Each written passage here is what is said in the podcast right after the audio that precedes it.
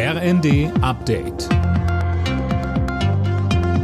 Stündlich neu. Auf den Punkt informiert. Ich bin Finn Riebesell. Guten Tag.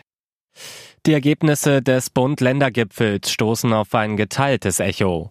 Der Linken ist das 49-Euro-Ticket zu teuer.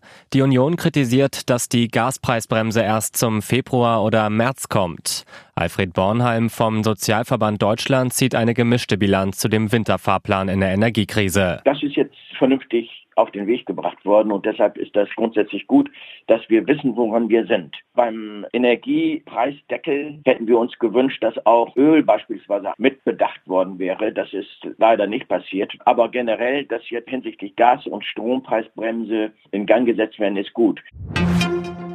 Bundeskanzler Scholz bricht heute zu seiner umstrittenen China-Reise auf. Zuletzt hatten unter anderem Bundesnachrichtendienst und Bundespräsident Steinmeier vor zu engen Beziehungen zur Volksrepublik gewarnt.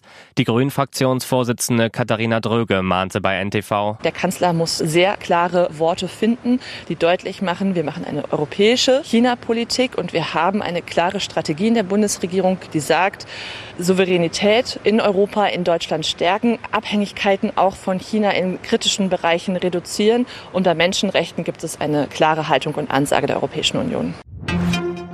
Das Auswärtige Amt zieht Konsequenzen aus den Massenprotesten im Iran.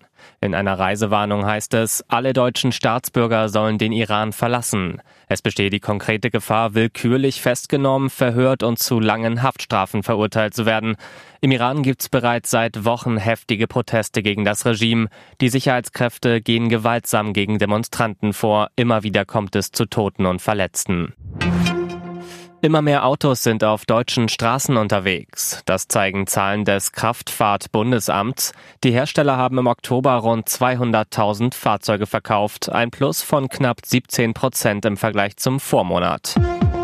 Alle Nachrichten auf rnd.de